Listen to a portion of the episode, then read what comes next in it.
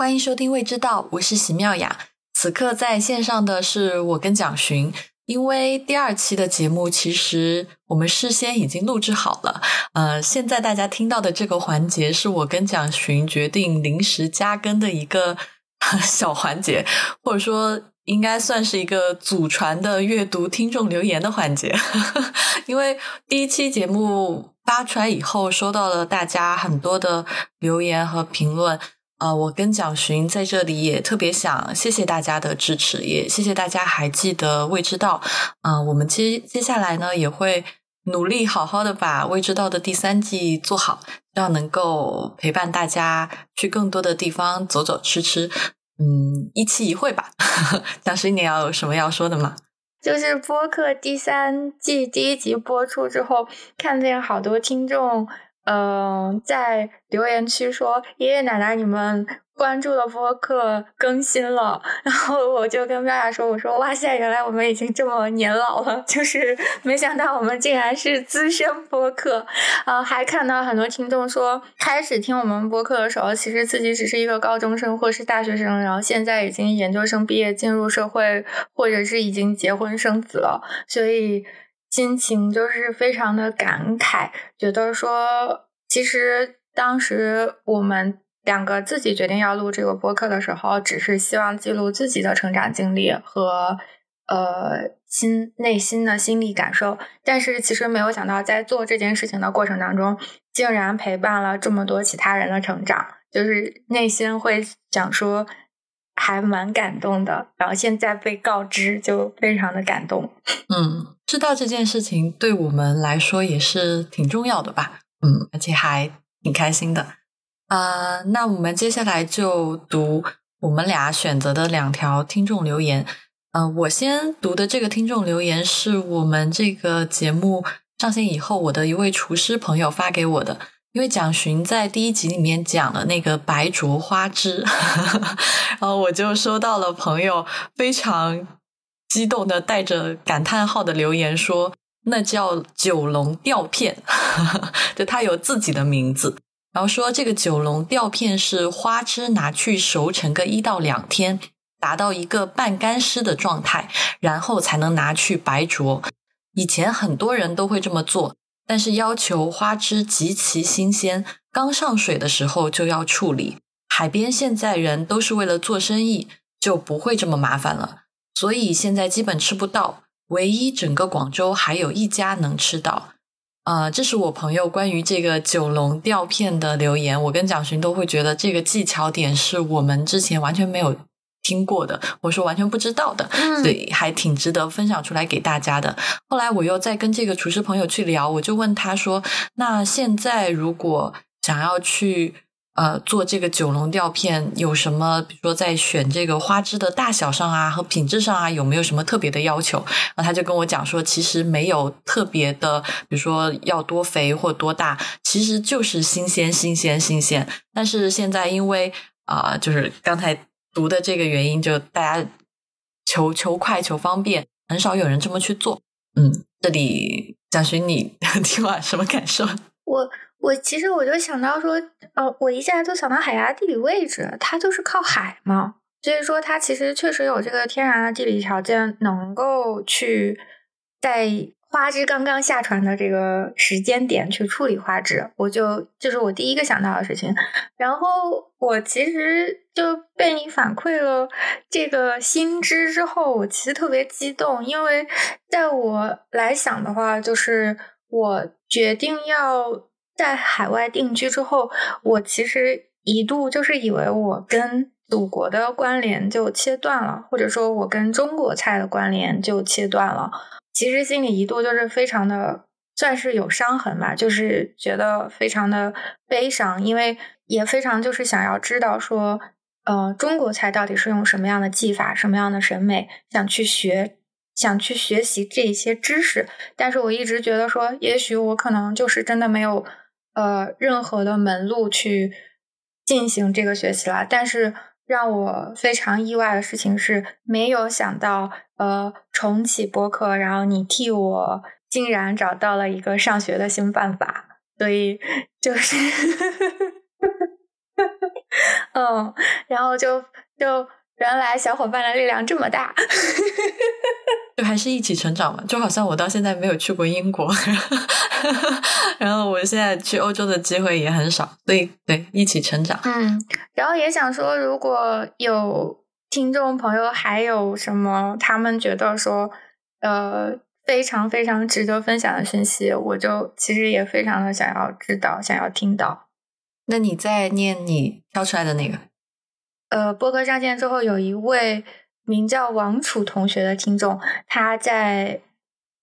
呃小宇宙留言跟我们说，他刚参加工作的时候听了这档播客，当时一切都很迷茫，住局促的房子，吃五块钱的小馄饨，在刚刚面试结束后的四号线地铁上听某期，突然觉得自己不配听这么美好的生活，那样拥有美食的日子离我太远了。于是关掉，决定等自己的状态稳定一点再来听。然后未知道停更了。今天看到这条未知道更新的推送，一下从床上坐起来。我不是个对美食很有追求的人，但我觉得它至少象征着幸福和美好。当时我看到这个留言的时候，我突然就是有一瞬间就觉得非常的心疼，因为其实我觉得我跟妙雅之所以会被食物吸引。都是因为它本身自带的烟火气和温暖，嗯，让我们觉得，呃，城市的美好还值得留恋，所以我就有冲动给他在小宇宙下面回信说，嗯，说了这么一段话，我就现在也把它念出来，我就觉得说，千万不要觉得自己配不上美好的食物，或者是。嗯，自己并不是一个吃货，或者是自己并不懂得吃这件事情，因为美食的定义其实没有那么狭窄，它不会轻易排斥，并且它不仅仅是贵餐厅里的精致食物，也是在任何绝望的时刻能将我们拉回城市的食物。它提供的是滋养，让我们觉得自己被赋能，渴望更好的生活，值得更好的生活，也配得上更好的生活。嗯，嗯，我觉得人生都会有很多起起伏伏。我自己做饮食的分享，其实有一个很重要的原因，也是我在人生很低落的时候，其实，在那么不好的日子里，我觉得当时每一天，如果有一顿饭让我吃起来，觉得哦，我是被慰藉到，好像人生还有可以值得留恋的东西。所以，这是我其实做饮食内容分享一个。很重要的原因，或者说是很根本的原因。那还有一件事情，我是认为大家现在工作和生活都很忙碌，然后生活本身可能充满了很多呃苦也好，呃枯燥也好，嗯必须要去完成的事情也好。但是在这些事情之外，我还是希望大家能够保留一丝感性。去好好的体验这个世界，这也是为什么我决定要做第三季未知道的原因。因为第三季未知道，我就是希望能够陪着大家出去走走吃吃，而嗯，就我希望说，我们分享的食物，有机会大家都能够去到那里自己去体验、去感受它，而不是只是很单纯的做一个云端的线上的分享。在大家不断的强调人工智能可能。发展到某种高度啊，去强调理性社会的时候，我其实觉得人保留自己的感性去体验这个世界是非常重要的。我想起来，我前几天在看安藤忠雄的采访的时候，就讲到一件事情，就说安藤忠雄他讲了两件事，就第一件事情是他觉得人生唯一一个有一点后悔的事情是他没有早一点看夏目漱石的书，因为他说如果他早一点看到。这本他的书，可能人会变得更感性，能够更好的体验这个世界。那还有一件事情是，嗯，安藤忠雄他在几年前做了比较大型的手术，摘除了很多器官。呃，许志远就问安藤忠雄的合伙人，就问他安藤在手术以后有没有什么变化啊？然后这个合伙人就说，安藤以前是那种完全。不在意饮食的人，完全就是生活中只有看书和做建筑。但是他在生病了以后，他们有一天在吃饭，突然吃着吃着，安藤抬头跟他说：“哦，今天的饭真好吃啊！” 我们去体验世界，真的可以有很多很多的角度，可以通过文学、通过音乐、通过艺术，但是。饮食它确实是每一天切切实实发生的，而这一点点小小的感性的体验，如果它能够为你的生活点亮一点光辉，嗯，好好吃饭，好好睡觉，好好运动，我觉得生活都会慢慢好起来的。嗯，这是我想说的。我其实每一次被问到为什么能够在这条路上坚持这么久。会引用呃，Julian Bargini 是英国一个就是饮食哲学家的呃 quote，就是你刚才说的这段话，算是嗯，对你刚才说的这段话的一个 rephrase。他就是讲说，他说美好的事物有能力切断我们的存在焦虑，它提醒我们，无论生活如何糟糕，在发生战争。发生疾病的那些瞬间，食物都能够提醒我们，每日日常的生活都是美好的，并且能够再次好起来。好吧，差不多感性就到这里就结束吧。不要再煽情了，差不多可以了。对，嗯，好，那就 今天的那个阅读听众留言的环节就到这里啊。最后就是想稍微再说一下，嗯，因为节目刚刚更新，还有很多老的听众不知道我们更新了，所以也希望大家多多支持我们的节目，呃，订阅呃关注，这样你可以第一时间收到我们的更新。呃，也希望大家多多转发，让。新的听众也好，老的听众也好，都能够收到我们这个美味的分享吧。啊，最后一件事情就是，大家可能还会再听到一次开头。好，那我们就先到这里。欢迎收听《未知道》，我是席妙雅。今天在线上的除了我跟蒋寻之外，还有一位新朋友 Chino。Chino，你先跟大家打个招呼吧。Hello，各位未知道的朋友，大家好，我是 Chino，一个主要是陪吃饭的人。是呢，是我一位很喜欢的饮食文化作者啊。前段时间我跟他专程飞到湖南去吃吃喝喝了一趟。今天邀请他来我们节目呢，就是跟大家聊一聊我们这趟吃吃喝喝的行程，跟大家讲一讲我们这次去感受的湘菜。嗯，金诺，你之前去过湖南吗？我这次是第一次去湖南。哦，我是第二次。蒋勋，你去过没？我去过，小时候我爸爸妈妈带我去过一次，上就是那一次吃了什么就已经没有印象了。嗯，大部分时候都是特别辣的菜，所以我就是作为小孩子，其实也就没吃两口。呃，然后第二次去是，嗯。我已经进餐厅学厨了，但是我当时去找就是长沙的本地朋友带我吃，他们主要带我去吃的是他们平常吃的东西，就是日料和和西餐，就是本地的年轻人主要吃这些东西，所以其实我除了长沙米粉和一些小吃之外，并没有吃到特别传统的土菜。那你自己对于？湖南的印象就相当模糊，是吧？非常模糊，就没有概念，完全没有概念。那青岛你自己没去过，那你去之前，你对于湖南菜的印象是啥呀？嗯，其实湖南菜对我平常是在四川嘛，所以呃，在研究四川菜的时候，呃，基本上会带到湖南菜，特别是像四川有一个很著名的英国女作家叫福霞，然后她就有很多。关于湖南的一些作品，包括纪录片和他自己也有专门出一本书，叫叫《革命菜谱》。然后我从那里面还是得到了一些关于呃湖南菜的知识，就一直都是挺好奇的。书的名字好红色哦。嗯，对。主要写什么？那本书基本上就是关于湖南的，他在湖南做考察的，嗯，在各个地方的一些调研结果，然后他自己把收集来的一些土菜的做法写成了一个可操作的菜谱，然后同时也有几篇文章提到了关于湖南的饮食文化，比如说火宫殿，比如毛家菜等等一些内容。我自己之前去过一次湖南，但上次去其实蒋勋应该知道。就主要是为了吃米粉去的，吃了很多家，后来好像也做了一期节目，大家可以在过往的节目里面听到。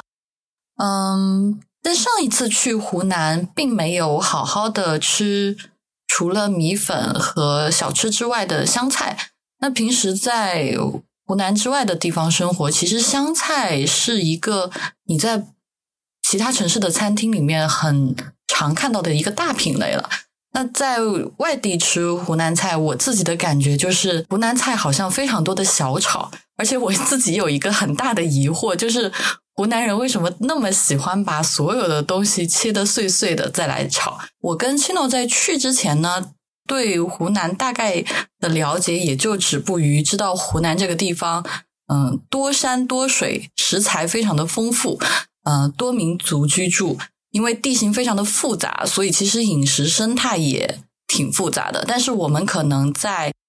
湖南之外的地方，大部分时候吃到的湘菜几乎就是啊湘江流域流派。其实这个湖南菜的划分，我觉得更多是按照地形。来划分的，就湖南菜划分成三个区域，一个叫湘江流域流派，一个叫大湘西山地流派，一个叫洞庭湖流派。大家听名字其实就能大概知道他们是什么意思。就第三个洞庭湖流派，就是沿着湖嘛，这个地方应该就是多鱼多虾，就做的可能就是以水产为主。那大湘西山地流派就是。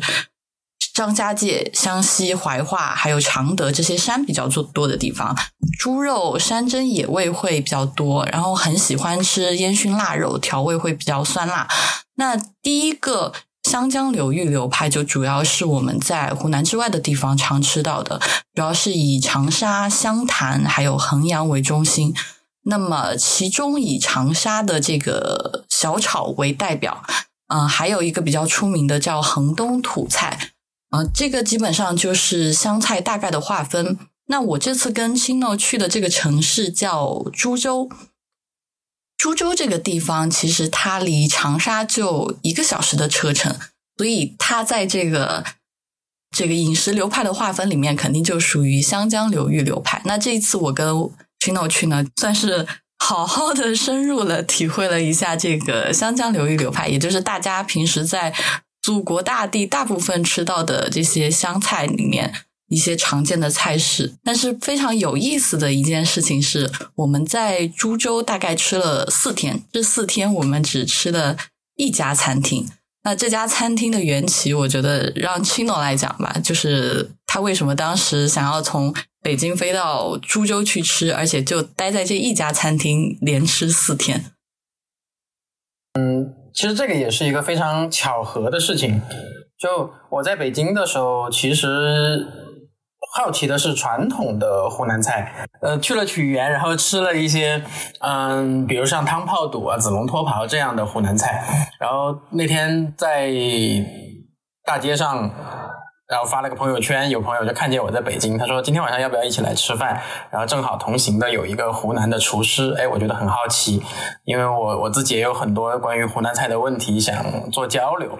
但是一到那个见面的现场，我发现这个湖南厨师其实是圈内很有名的一个厨师，叫做野马哥，然后也我们也叫他小马哥，他有一家餐厅在株洲就是非常的出名，叫做野马土菜研究所。那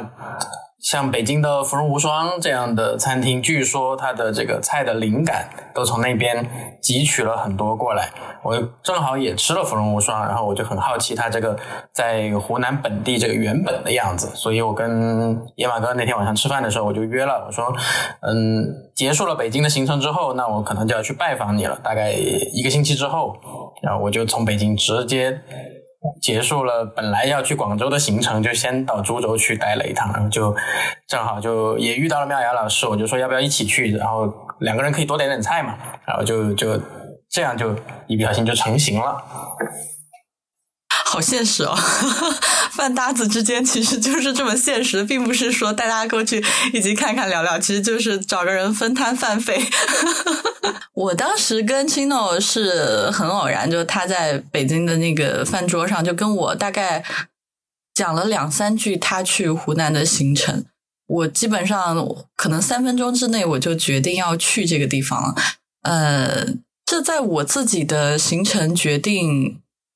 时间里面算非常短的。我可以跟大家讲一下为什么当时青诺就简短的跟我讲了一下，我马上就决定我也要跟着飞过去吃。嗯，首先就是刚才不是讲了，就是这家餐厅它在株洲，然后株洲其实就在长沙的旁边，就肯定是属于那种三四线城市吧，可能二线城市都算不上。嗯，其实以前我跟蒋寻经常会讲，我们会有很多飞到其他城市去专程吃吃吃的经验。但是疫情这几年的经历让我发现一件事情：疫情这几年因为出不了国嘛，就大部分时间你可能也就在国内转悠转悠。但是这几年国内有一个我觉得不太有意思的现象，就是一线城市和特大城市的餐厅同质化的现象非常的严重。就举个很简单的例子，就是比如说上海某一个时刻突然开始大家喜欢烧鸽子这件事情，于是我的厨师朋友们就。经常跟我抱怨说：“天啊，上海人已经把江浙沪能抓到的鸽子全部都烤了一遍，每一家餐厅，大到什么烧鸟店、bistro，呃，各种中餐店，全部都在烤鸽子。所以，大家其实，在做菜式的创新，还有技术的创新上，会非常的雷同。这个事情就会让我觉得，在一线城市去吃饭会有些疲惫。很多餐厅，比如说。上海的开到广州去，广州的开到北京来。当然，我不是说这件事情不好，只是就是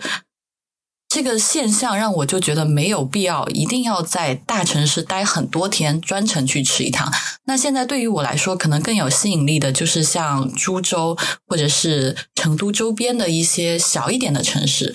可能他们的饮食的业态会更好玩一点。那还有一件事情是觉得小城市更好，就是。昨天我也在跟一个餐饮的朋友聊，我们现在一线城市的餐厅虽然可能在嗯餐厅的所有的，比如说嗯环境上、氛围上、呃烹饪的技术上，是确实是会比小城市有很大的优势的。但是在国内一线城市的餐厅有一个劣势，就是嗯食材的劣势，这个是。比较大的一个问题，国内可能因为餐饮这些年起来，它速度比较快，但是食材供应链的完善是一件非常复杂的事情。就如果一道菜，嗯，比如说我们举个简单的例子，就它，嗯，我们就说番茄炒蛋好了。就番茄炒蛋，如果你用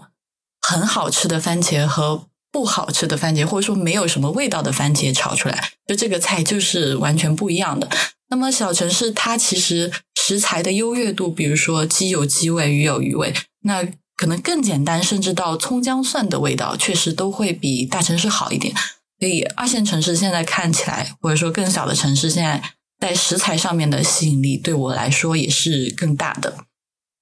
那这个是为什么选择要去株洲这个城市？那还有一个，就是因为这家餐馆很有意思，它叫土菜研究所。土菜研究所这件事情，就是啊，其实跟刚才株洲这个地方有点关系，就是食材首先更好。但是呢，我自己对于土菜有一个刻板印象，就是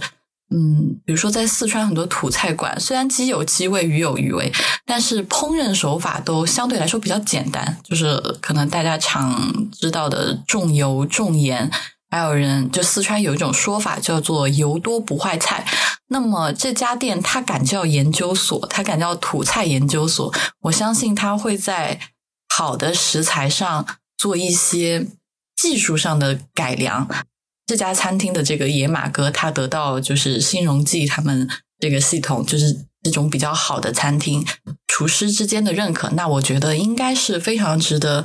去好好吃一吃、深挖一下的事情。嗯，就所以就很快就决定我要去这个地方，而且我很喜欢“研究所”这三个字，就是它会有一点点学究气，做做事更较真吧。所以我当时就决定跟 Chino 一起去玩。呃，我们飞到株洲，其实总共大概待了四天。嗯，第一天到那儿已经是下午了。嗯，我们第一天去吃了晚饭。C h 你要不然跟大家讲一下这家店，你刚到店的第一印象好了。好，呃，我们那天到的时候，其实我是蛮惊讶的，我会以为它是一个，嗯，怎么说呢，一个比较标准的这种街边餐厅，但是它是藏在一个小巷子的巷口里的，然后它整个应该是一个居民小区这样的一个底商的样子。然后就非常像我的在住在成都的这种郊县的，嗯，这种餐厅设置吧，它没有太多的这种这种这种光环性，让我觉得，哎，一眼看上去这是一个深藏不露的一个一个餐厅，它就像一个路边街边很普通的餐厅。然后然后进去了之后，他没有那个，他没有给你创造这种预期，就是你可能路过都不会去看的这样的一个店。然后进去了之后呢，它一层就没有设置座位，基本上就是一个茶桌，然后它摆了很多食材，嗯，有他自己发酵的泡椒，然后，然后因为我们认识嘛，所以朋友门口的那个前台有朋友坐在那儿，然后就打了个招呼迎接我，因为还没到饭点的时候，所以我们就先大概参观了一下餐厅，然后就等着晚餐。决定怎么样点菜的事情，对，但它那个环境还是挺怀旧的。我觉得它会让我想起我小时候在那种我们上子弟校的那种装修，白色的墙，然后又有比较高的那种绿色的墙裙，然后有铁栏杆，它是一个氛围上还挺好的一个一个土菜馆。现在看来，就真的是那个居民楼，因为它是临街的嘛，就是四川也有很多这种餐厅。其实就是开在居民楼里面。那走进去的话，其实我一眼就觉得这个地方我喜欢。刚才青岛没有讲的事情是，就他这家餐厅走进去，右边非常的壮观。就是右边，你首先能够看到有一排，几乎是从地面到墙最高的地方放了整整的几排。啊，剁椒除了剁椒之外，还有他自己泡的各种嗯植物的酒。然后在这个酒架子的前方，就比如右右下方是酒架子和剁椒架子，那前方就是摆满了他们自己的食材。其实以前四川也会有比较多这种嗯，就把食材摆在外面的小餐馆。但现在在成都市区里面比较难看到了，可能去一些偏远的地方还是能看到。就我当时记得，因为它右边不是架子上放满了那个很好看的大瓶的剁椒，那它在食材的那一边，我当时走过去数了一下，大概有六到七种。不同样子、不同颜色的辣椒，就感觉都是我没有见过的世界。嗯，加上的食材有就素的的话，除了辣椒以外，还有就是一些很好的藕带、韭菜、茄子，就每一样蔬菜看着都是那种好像刚从田里面摘出来的状态，非常的有吸引力。那冷柜里面就会放着荤的食材，荤的食材。啊，鱼啊，内脏啊，还有一些呃禽类，还有猪肉。除此以外，在这个就是刚才 Chino 讲的茶桌子的左边，还有一个冰柜，冰柜里面放了一些当地的村子里面摘来的西瓜、葡萄，所以整个地方让我进去就感觉到，哦，我来到了一个食物的小天堂，就是他们，你能够。好像因为以前这些东西你可能要进到别人后厨你才能看得到，但是他就亮堂堂的把它摆出来，就这一类的餐厅我都会很喜欢，就是你会感受到他对于自己食材的底气，而且就是品质都是让你一览无余的，这一部分是我喜欢的。那它装修的风格其实就像 Chino 说的，就是大家比较熟悉的。学校的那种白墙，然后下面会有绿色的，呃，刷成绿色那种九十年代氛围感，大概就是这样。除此以外，就是店里的正中心挂了一个小黑板，这个小黑板也是我觉得很有意思的地方，就它上面写了今天店里会有哪些菜，然后你明显看到这个黑板上上的菜是不断被擦擦来擦去重写的，所以在这家餐厅，其实你吃到的菜都是一期一会，可能今天这个有，明天那个有。当时我在跟 Chino 去之前，我就在想说啊，我们去四天，可是算来算去，差不多至少要吃个五六顿饭吧，怎么样都能把菜单很少。但是这个时候看到菜板的时候，明显就知道自己又错了，就高估了自己的能力。那这家店有一个我很喜欢的点，就是老板他自己有一个意识，这个季节有什么就吃什么。所以其实我跟 Chino 在那里待了四天。我们可能整个餐厅菜式三分之二吧，有野心一点，就是这个季节或者说这一个月的菜式的三分之二大概吃到了。但是由于一年十二个月，然后每一个月的菜式都是不断变化的，所以不管你在那里待多久，其实你可能都没有办法穷尽它的菜。那现在这件事，就这件事情是我觉得还挺好玩的。Chino，你记得我们第一天点了什么吗？我们第一天，嗯，没有点很多，因为当时也是不确定他的菜到底好不好吃，所以我们当时就是试探性的点了几个感兴趣的菜吧。我自己当时强烈要求的是我自己很感兴趣的一个一个时令的菌，叫湖南人叫韩菌。然后我看到他的那个冰柜上面有一个那种竹制的簸箕，然后里面摆了那种橙黄色的那个。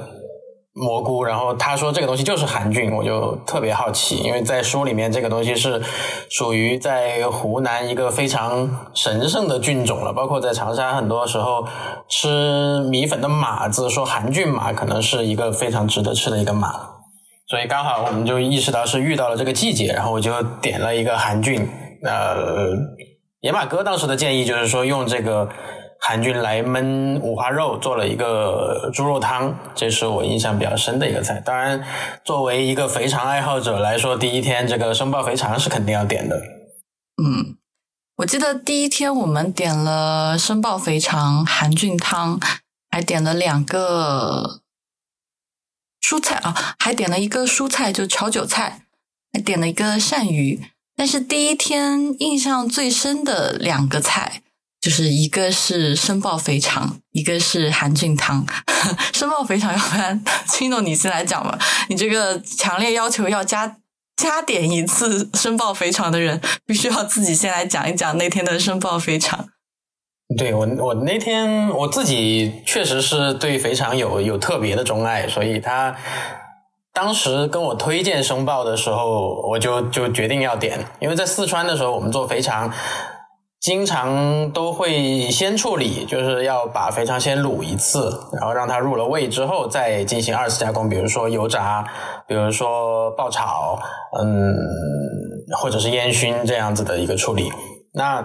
生爆可能要胆子比较大的师傅。然后有把握，他自己肠子也洗的比较干净的这种状态下，他才有把握去做这个东西，让让客人觉得，嗯，是是能表现出这个肥肠的味道的。但是，一到这儿来，这个我发现生爆就是他们这个地方的招牌，所以我觉得这个也是体现野马哥的一种自信吧。就是生爆，它确实也是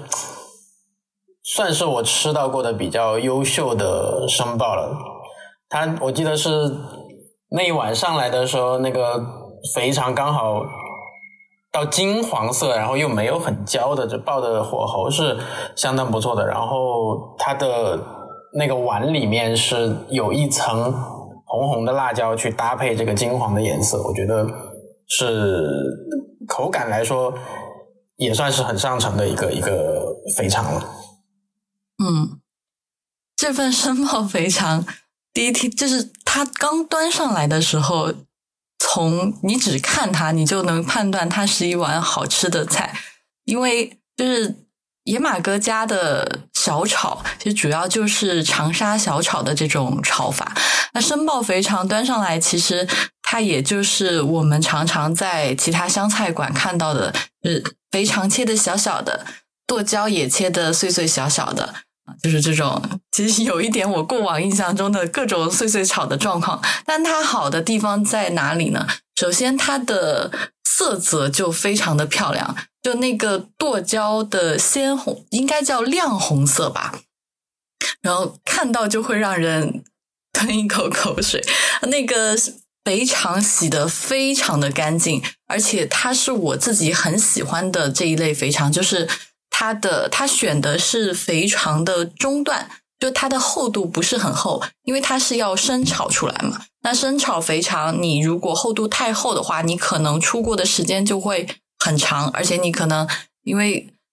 如果烹制的时间长了，又会面面临到肥肠咬不断。就像刚才青牛讲的，就是四川的那个肥肠会稍微卤一下，然后再来炒。其实可能。就四川大部分时候就选长头的位置比较多，首先它会厚一点，它没其实如果它直接用来生炒是有一点不太合适的。那野马哥他选的这个肥肠，就他选了肥肠的中段，就它既能够保有肥肠的这个油脂香。同时呢，它的厚度又适中，炒炒到肥肠稍稍有一点微微的蜷曲，然后那个肥肠的脆皮上你能看到有那种小小的那种气泡，就是那个小气泡就是高温下面那个肥肠的油脂遇到了有点爆开的，那你看到它你就会知道啊，这个肥肠的表皮是脆的，那，咬下去又是有那个肥肠本身韧的口感，然后它的那个辣椒我觉得用的也是很妙。是野马哥的辣椒真的是用的出神入化。那这次在他店里，我们吃了四天，可能加起来用到的辣椒品种有二十种之多。那就这道简单的生炒肥肠，可能你在其他湘菜馆里面，或者是湖南的小餐厅里面，你吃到的就是直接是剁椒生炒肥肠，或者是鲜椒生炒肥肠。但是野马哥他为了追求色泽、风味、香气的复杂，它是用了鲜的小米辣，然后还有他自己泡的红剁椒。那剁椒应该是用的李宁的红剁椒，所以它会有一点点那种剁椒发酵的口感，有一点微酸的香气。但是因为是他自己泡的，就完全不会有市面上你买到的剁椒那种死咸齁咸的那种感觉。其实整体辣度并不高，但是剁椒在你嘴里的那个层次感非常的丰富，就是有发酵的香气，有辣椒本身的香气，还有一点点微酸。这个微酸是可以非常好的去解掉肥肠的那个油腻感和油脂感。然后你吃的时候，你就拿一个勺㧟一勺这个 生炒肥肠，然后一勺里面就会既有。辣椒和剁椒还会有肥肠，然后把它拌在饭里面，一口咬下去，就整个快乐完全是冲击脑门的。所以这道菜，我觉得它是值得我再回到湖南再去吃一次的菜。嗯，除了生炒肥肠，当天我们还吃了韩俊汤。韩俊汤，我自己是之前在《锵锵行天下》的时候看到杭州的一位。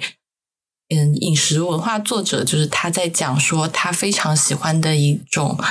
菌子，就是叫燕来熏。其实韩菌它有很多种名字，燕来熏是它的艺名之一，还有其他几个名字叫什么来着？金呢？嗯，它在四川叫谷熟菌，就是谷子成熟的那个谷熟，就是也是反映它一个成熟的时节，刚好是在六月到七月的这个阶段，然后就开始出来了。然后他其实我后来读福霞的文章才知道，就是这个军，呃，在西班牙，就是欧洲的话是西班牙会比较流行吃。然后它的英文名字，我觉得我印象也还挺深刻的。它的英文名字叫做 saffron silk cap，就是嗯，哦，saffron milk cap 就是藏红花，然后牛奶的。伞盖就是就是描述它的这个颜色，有一点藏红花，然后有一点牛奶那种奶黄奶黄的橙黄色。对，我后来才知道，其实韩俊它有两个季节。我们那天在野马哥的店里面看到的韩俊是偏橙黄色的，因为我们去的时间会稍微热一点。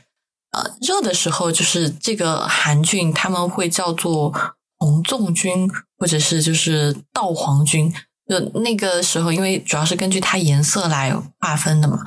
嗯，然后在冷的时候，秋天入秋以后和冬天也会有寒菌，那它的那个颜色比较偏灰黑色的，然后我们就会叫它叫乌寒菌或者是重阳菌。我自己是第一次吃寒菌，就那天在小黑板上看到这个汤，我就 说一定要点。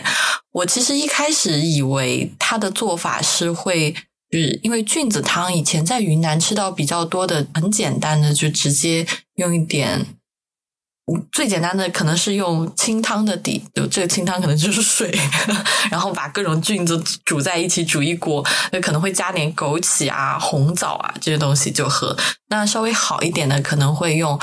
鸡汤做一些汤底，然后再加上菌子一起煮。但是在野马哥这家这里喝。寒菌汤的时候，就他们湖南当地的吃法是跟猪的瘦肉一起煮，而且他们的调味料会加胡椒，那这个也还挺特别的。胡椒能激发出山菌很好的香味吧？那个菌子本身的香气是非常特别的，就它，我觉得它有一点无法描述，就是我。觉得可能大部分时候我们讲食材会尽量去给大家描述说啊这个食材的味道它大概是什么样子，给大家一个想象的空间。但是至少在这个韩俊这里，我觉得我确实有点 醉拙。可能好的艺术和特别好的食物或者是食材，它都有那个不可描述的部分。我爸爸小时候曾经有过一次，我现在。成为少妇以后，常常回想起有一天晚上，我爸爸带我去吃山菌火锅。我我现在回想起来，我常常觉得那可能是我的美食入门前三课里面的一课。就是我初中有一次放学，当时我妈妈在国外访学，我爸爸没有时间。给我做饭，所以就常常拖到非常晚，我都已经睡着了，我爸爸才把饭做好。有一天晚上我已经睡着了，我爸爸突然把我叫起来了，说：“走，我带你去吃火锅。”我当时都懵了，因为是九点多，我爸爸说我带你去吃火锅，当时就是，嗯，可能在外面吃一顿饭只需要两三十块钱，就非常便宜嘛。但我爸爸带我好像。坐计程车，计程车刚开始出来的时候就还很贵的，嗯，我爸带我坐计程车，坐了十几块钱的计程车，然后走到一家根本就没有就是门面的小店，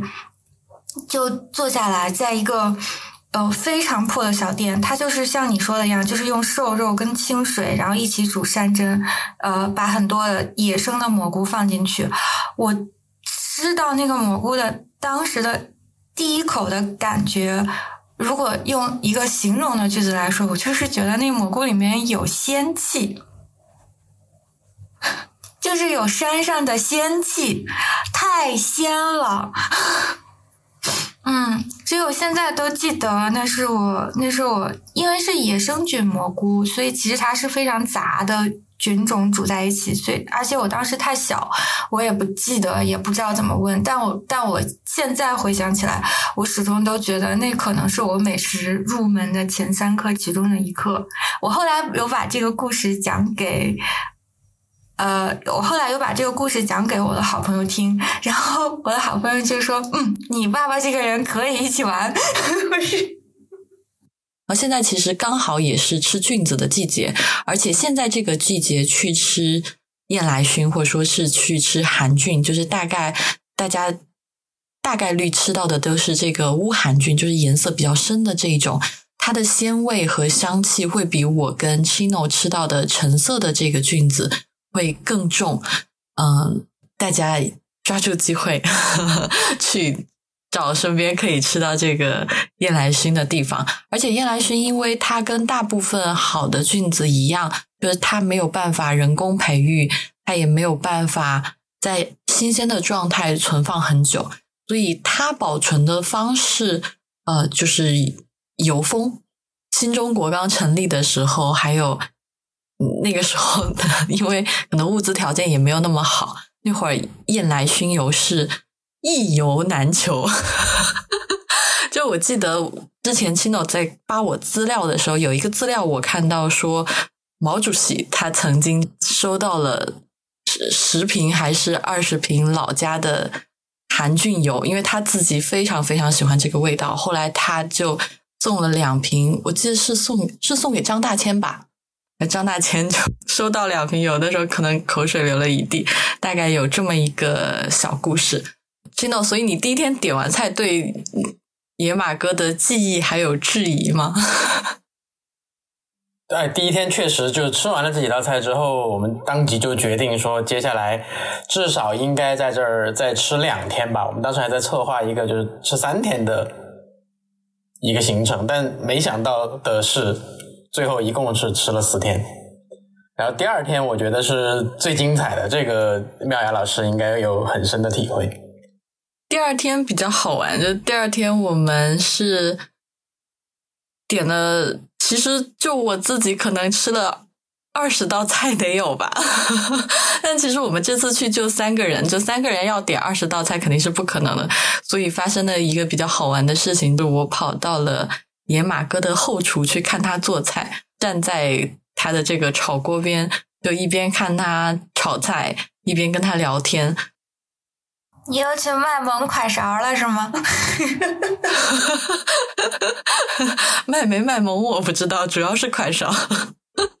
所以就吃锅边菜，吃了至少有十七八道吧。就真的是他炒一道菜就会。从锅里拿一个小碟分出来一碗，说：“来，你尝尝这个。”然后我就端着这个小碟自己吃一口，然后马上要拿出去跟 Chino 和另外一个女孩子分享。所以其实第二天我们大概就已经吃了二十几道菜了。那第二天你印象比较深的是什么菜？哇，这可太多了。我们先说正点的菜吧。我们第二天正式的就是自己下单点的菜，有一个是稻香青蛙，是当时嗯朋友推荐说这个也是。湖南的农村里面比较常见的一种处理方式，它就是用烟熏把这个稻草用熏制的青蛙，然后来炒菜。但是呢，这个菜刚刚出来，我还在拍照的时候，野马哥就出来说今天的青蛙他不是很满意，然后他就把它端回去了，然后给我们换了一个浅熏炒腊肉。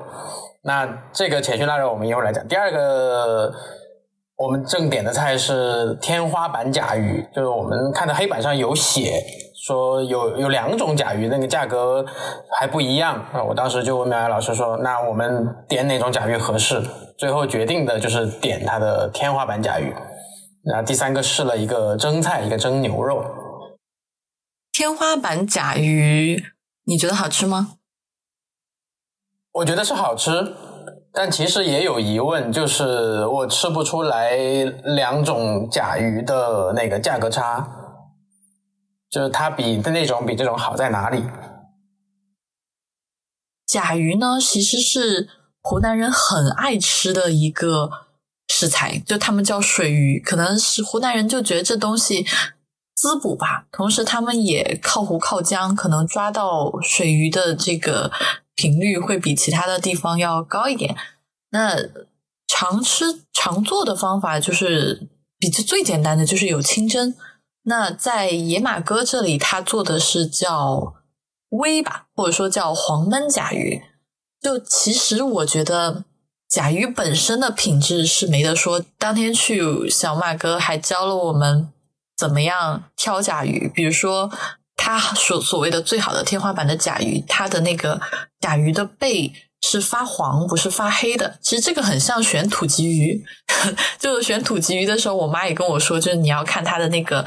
背上的肉是发黄，不是发黑的。就发黑是吃饲料长大的。还有就是看它的甲鱼的肚子，就是甲鱼的肚子，就它翻翻过来给我们看嘛，是非常的白。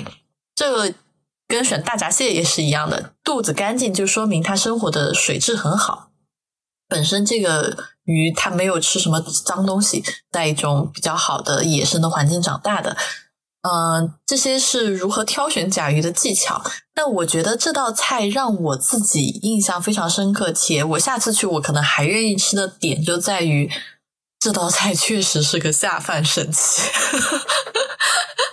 就刚才秦友可能没有讲，他这道菜是一开始他会吊一个用土鲫鱼和母鸡的老母鸡的汤，先吊一个高汤的汤底，然后会加入青辣椒跟切好块的甲鱼去，他们叫煨吧，然后把这个甲鱼炖软，就在这个高汤里面炖软出来的那个菜，它的那个高高汤或者说它的那个菜的汤汁是非常浓稠的，那个质地有一点像那种浓白高汤。㧟一勺那个汤浇在米饭上，哇，那个鲜美程度绝对，我觉得三碗饭真的打不住。就甲鱼本身的那个裙边的胶质很好的融在了汤里面，甲鱼的肉的香味、土鸡的鲜味，还有鲫鱼本身的鲜味，再加上一点点，其实这三个东西加在一起，它可能会有一点，嗯。不不是说味道像爆汁，但是它给你的感觉就会有一点像爆汁，因为它太浓郁了，太粘稠了。所以那一点点青椒的加入，让我觉得哇，它把整个东西又提升了一下，就它的层次又提上来了。因为青椒本身它有非常迷人的清香味，它还会有一点点辣，就让你在那种浓郁的胶质和鲜美中。能够感觉到还有别的层次的变化，而且是清爽的，可以一直吃下去的。所以为什么我觉得它能干三碗米饭，但是爆汁就只能干一碗米饭？嗯，这那天呢，第二天我们吃的菜里面，除了这个微菜，还有一个我觉得是此行我最喜欢的一道菜，就是。干辣椒炒浅熏腊肉，这个青豆先讲吧，因为我太喜欢了，我觉得可能 主观色彩太浓。对，这个浅熏腊肉就是刚刚我们说他把那个浅熏的青蛙换了之后上来的一道菜，这道菜确实有点惊艳的我，因为它。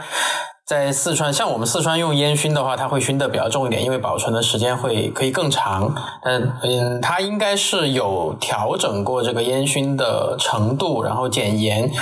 嗯，这样的话，它的出菜就是更适口一些，确实是带一点这种浅浅的香气。它叫浅熏炒腊肉，浅浅的香气啊，这样也是饭是米饭杀手，我们喊的 rice killer，它确实是一个不错的作品。好。这个干辣椒炒浅熏腊肉，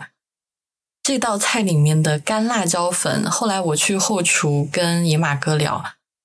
大概干辣椒粉就用了三种到四种，而且这个干辣椒粉都是他自己做的，不是外面买的。他其实在这个三种三到四种干辣椒里面，当然野马哥也没有给我们讲清楚，他具体到底是用了哪几种。但你其实刚端上来的时候，这道菜刚端上来，你就能够闻到它的香气。呃，这个香气有浅熏腊肉的这种烟熏腊肉的香气，还有一点这个干辣椒本身，它有一种木质的香气。这一点是我觉得很特别的，而且辣的程度真的不高。用我作为一个特别不能吃辣的四川人，我都觉得它的。辣的程度几乎就是属于微辣的口感，更重要的还是它的这个辣椒晒干以后，有可能带来的这种木质的香气、烟熏的香气，还有就是有一点点那种胡辣的感觉。就我不知道大家有没有吃过那种胡辣椒胡辣椒面，就是有一点点那种焦焦香香的这个感觉。然后每一片浅熏腊肉上。都裹满了这个干辣椒面，或者说干辣椒粉，就是你吃起来挑一片那个前熏腊肉配米饭，哇，那绝对是 人间的至上享受。而且就是像刚才青头讲的，就野马哥他在自己做菜的时候，他用辣，其实在辣的程度上是比较控制的，他在。做浅熏腊肉的时候，其实他在熏腊肉的时候，这个盐度也会相对控制的。所以他有一个我很喜欢的做菜的理念：，即使你要用辣，即使你要做这种有每一道菜都有辣椒，但是你也要让大家可以一直吃下去，且这个菜是非常健康的。我可以跟大家分享一下，后来我们离开株洲到。长沙去吃的一个浏阳蒸菜，然后那个浏阳蒸菜上面也是他们店自己做的这种剁椒，我大概吃了一口就怂的不行。后来剩下的整顿饭，我就只吃了一个炒咸菜。所以，并不是所有的湖南菜，或者说大部分的湘菜，其实在用辣上，可能确实还是辣的程度比较高一点。但是，其实辣椒它本身是一个在所有的蔬菜和调味料里面香氛物质极度丰富的食材。辣椒它的香氛物质，一种辣椒可能可以高达一百多种香氛物质。所以，每一种辣椒它带来的那个。舌尖上的层次的变化和享受是极高的，所以我觉得野马哥就是一个玩辣的高手。嗯，这这道干辣椒浅熏腊肉，我恨不得把他店里所有的辣椒粉都买回家，然后自己回去做。这个菜强烈推荐大家去试试看。嗯，Chino，你还有别的印象深刻的菜吗？除了这一道？除了这一道的话，那就还是你从后厨不断端出来的那些菜，就是有试到呃，我们叫锅边菜的一个状态。那那当天晚上其实有两个我印象还蛮深的，一个是叫鸡爪炒猪蹄，这个就是两个胶质比较浓郁的食材和干辣椒的一个碰撞，它又是有那种软糯的香气，然后又有。辣椒的香气，这个是后来我们第四天又专门把这个菜又完整的点了一遍。啊，另外一个我印象比较深的是衡东脆肚，这个也是衡东地区的一个很著名的土菜，然后专门选这种肚尖的位置，以一个非常快的火力啊，一个一个比较精细的刀工去追求这种肚的极致嫩脆的这种技术。那天端出来的衡东脆肚，它。弯曲程度其实都有一点高，野马哥自己其实对这个菜也不是特别的满意。他说没有达到最佳状态，但是就我而言，我觉得它已经超过我在北京金华楼吃的那个爆双肚的那种嫩脆程度。那当然也有可能是衡东脆肚的整个的配料的呃香味的复杂程度啊，还是会更更接近我的口味一点，所以我对这道菜是特别有好感。就如果大家去湘菜馆吃饭，要点一道菜去衡量这家菜馆的厨师技术好坏，衡东脆肚绝对是一道可以是这家餐馆做菜基本功是什么样子的一道菜。当然，甚至现在有一些菜馆就直接就不做这道菜，因为它实在是太难做了。嗯，它其实，在湖南湘菜里面是一。道非常有名的菜，它有几个难点。首先，它第一个难点就是这个选这个猪肚。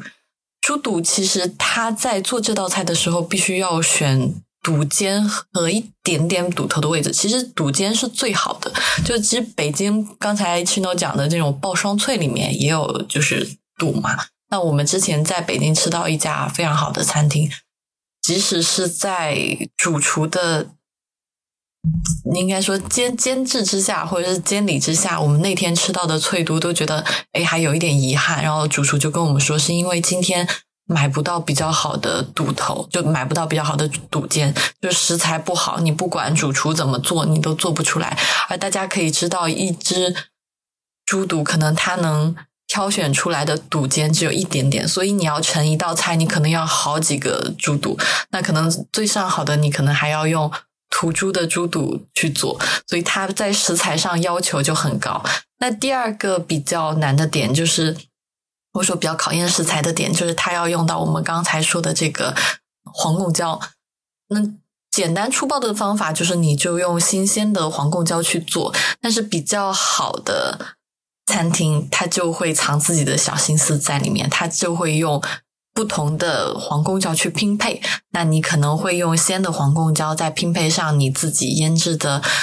剁贡黄贡椒或者是泡黄贡椒，那你可以再提供一个发酵香味的层次。所以在食材上这两个你就可以去看。那其实这道菜炒的好不好，是一眼就可以看出来的。后来野马哥跟我们分享，就是炒的比较好的，或者是他自己最满意的衡东脆肚的样子，就是微微有一点全去，或然后有一点点像大家想象一下那种螺丝钉的那种样子，但是它不能不能太卷，因为太卷就缩了嘛，就是它的脆度就不够了。所以这道菜。端上来的时候，也是就一秒就能够闻到那个肚的香气，还有那个黄泡黄贡椒的那种微微的发酵的香气。我觉得这个脆肚的松脆和的质感，应该是所有小炒菜里面我吃过最好的，没有之一。实在是印象太深刻了，就一秒咬下去，你真的就是牙齿有那种好像咔哧的那种感觉，而且它不是特别有阻力，所以我愿意用松脆的这个词去形容。那个贡胶的香气裹在肚尖上面，哇，实在是特别高的享受，所以大家可以去看看你们。身边的湘菜馆有没有做这道菜？然后能不能做得很好？就如果谁哪个老板跟你说，哦，这个肚炒出来就应该是脆脆韧韧的，那就他就是在骗你。因为这个菜做得好，它就是那种很松松脆、很爽口的质感，就一定是这样的。所以大家可以去试一下。而且这道菜绝对是一个下饭神器，感觉在湖南这几天每天都是不断的在。加米饭，加了一桶又一桶，人都快变成饭桶。嗯嗯哦，知诺，你要不要跟大家讲一下？就是我们讲了这么多道长沙的小炒菜，其实长沙的炒菜里面有一个比较灵魂的食材，或者说比较重要的食材是茶油，就这个东西是不可或缺的。你跟大家补充一下吧。我在研究湖南菜的时候，会经常看到茶油这个这种这种油，因为它像我们在四川的话会。一个特征的食材是菜籽油，然后还分生菜籽油和熟菜籽油。那在我去呼和浩特的时候，有看到他们用那个叫胡麻油，和然后它其实是亚麻籽的一种，然后它还跟亚麻籽油还有区别。但是像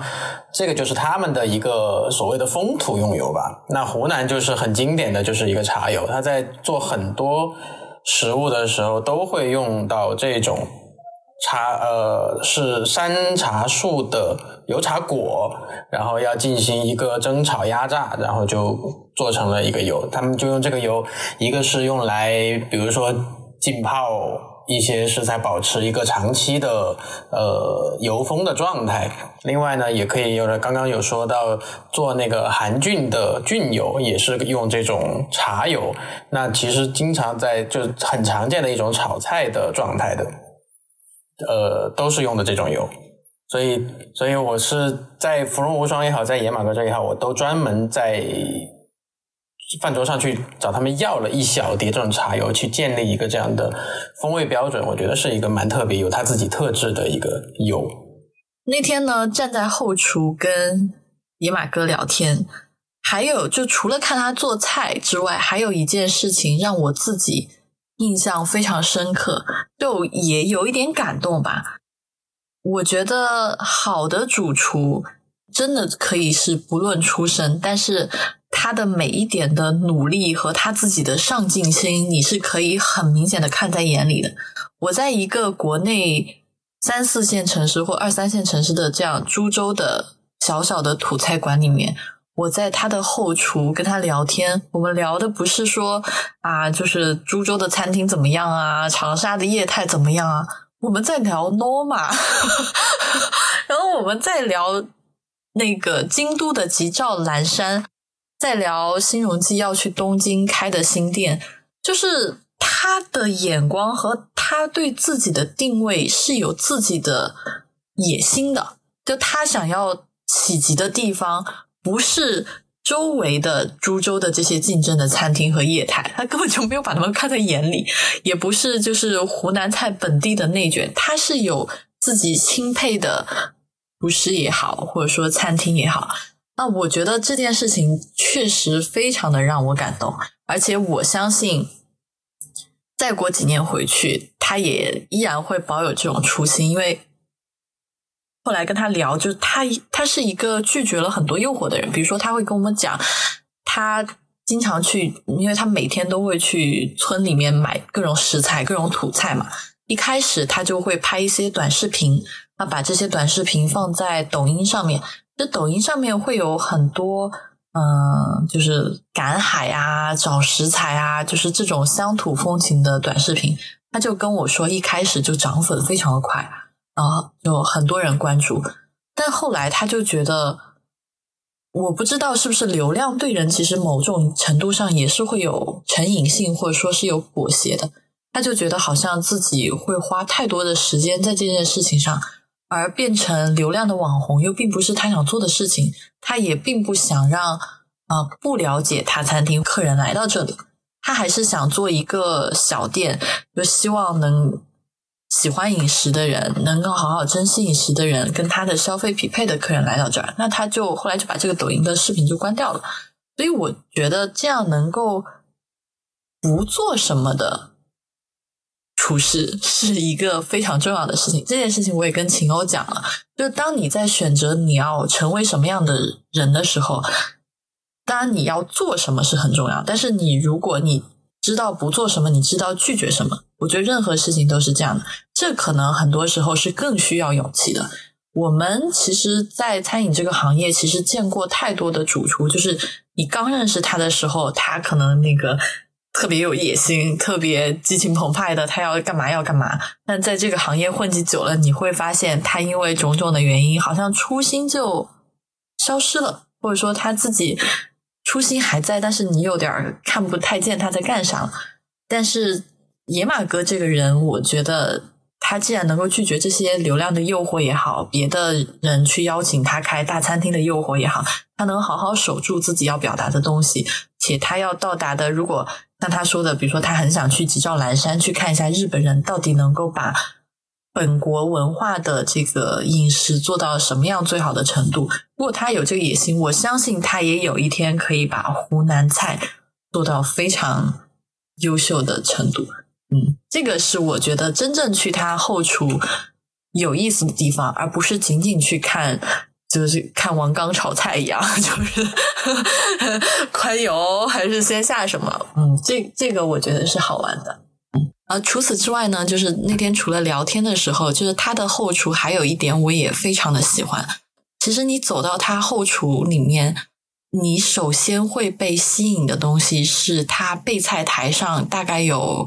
十五到二十个小篮子，这个小篮子都是他切的非常精细的小配料或者小配菜，就每一种配菜的那个切配的大小、均匀程度都是。非常的优秀的，你就能够感受到一个好的餐厅，其实它的功力并不是最后只是打开火炒一下，其实它有很多的需要准备的地方。那好的切配肯定是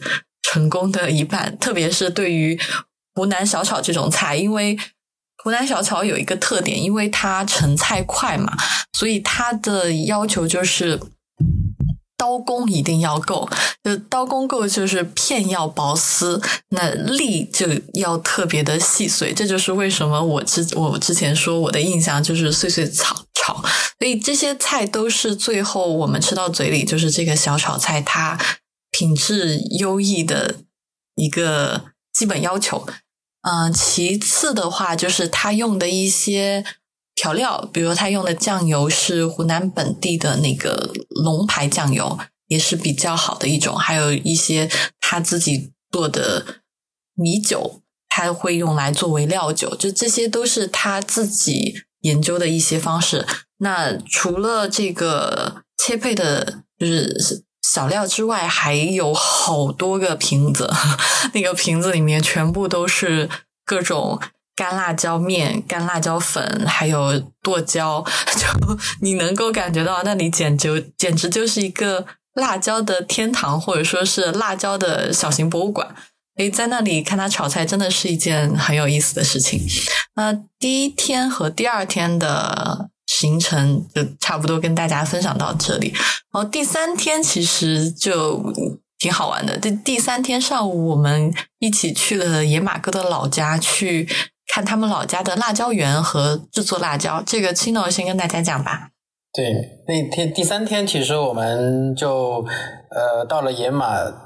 哥的父母家所在的地方，叫王石万乡，然后离涿州开车大概也要个四五十分钟的样子，他就在湘江的边上。然后因为我在北京的时候，也刚好跟他的父母在。就同一天也见到面了，然后当时呃他父母就蛮热情的跟我说，虽然他说的那个湖南的这种方言我确实理解起来非常非常的有有隔阂，但是我还是接受到了他邀请我去的那种热情，然后我们就找了一天，那天早上就去到王石万乡，然后他爸爸带着我们去看他所管理的那些或者说叫协作的一个嗯各种小片的辣椒田，就是这可能有一片，那儿可能有一片，就开着。车，然后就不停的转，因为他爸爸是当地的一个农业某某协会的一个相对相当于负责人的一个角色，所以他就在协助本地的农民在种植和销售辣椒，然后黄贡椒就是他的其中的一个很重要的产品。对，我们就那天就在湘江边上看了，然后并且在湘江中心的一个小岛上去。对比吃了一个当地的农家土菜，其实这个也还是就吃完了这家店之后，你反而还会更感受到野马哥对于食材和这种烹制技术上的这种用心。嗯，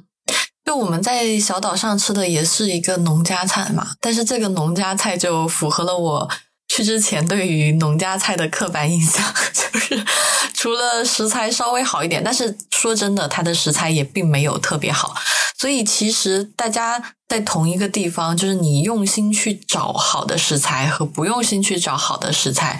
其实这个高下也是立见的，并不是说你好像坐拥了一片大山，然后你随便找来的东西就是好吃的。所以这一点要。再次给野马哥这家餐厅肯定。Chino 还有另外一个朋友，就是他们跑到那个辣椒园里面去看辣椒。我那天就跟野马哥坐在他家聊天，那聊天有一件有几个比较好玩的事情，我觉得也可以跟大家分享。野马哥他自己并不想说开什么连锁店，然后呃就赚大钱，这这不是他的梦想。但是我就问他说：“那你自己现在还有什么其他的兴趣爱好吗？”然后他就说：“就他现在就会。”有一个好玩的想法，他希望能够帮助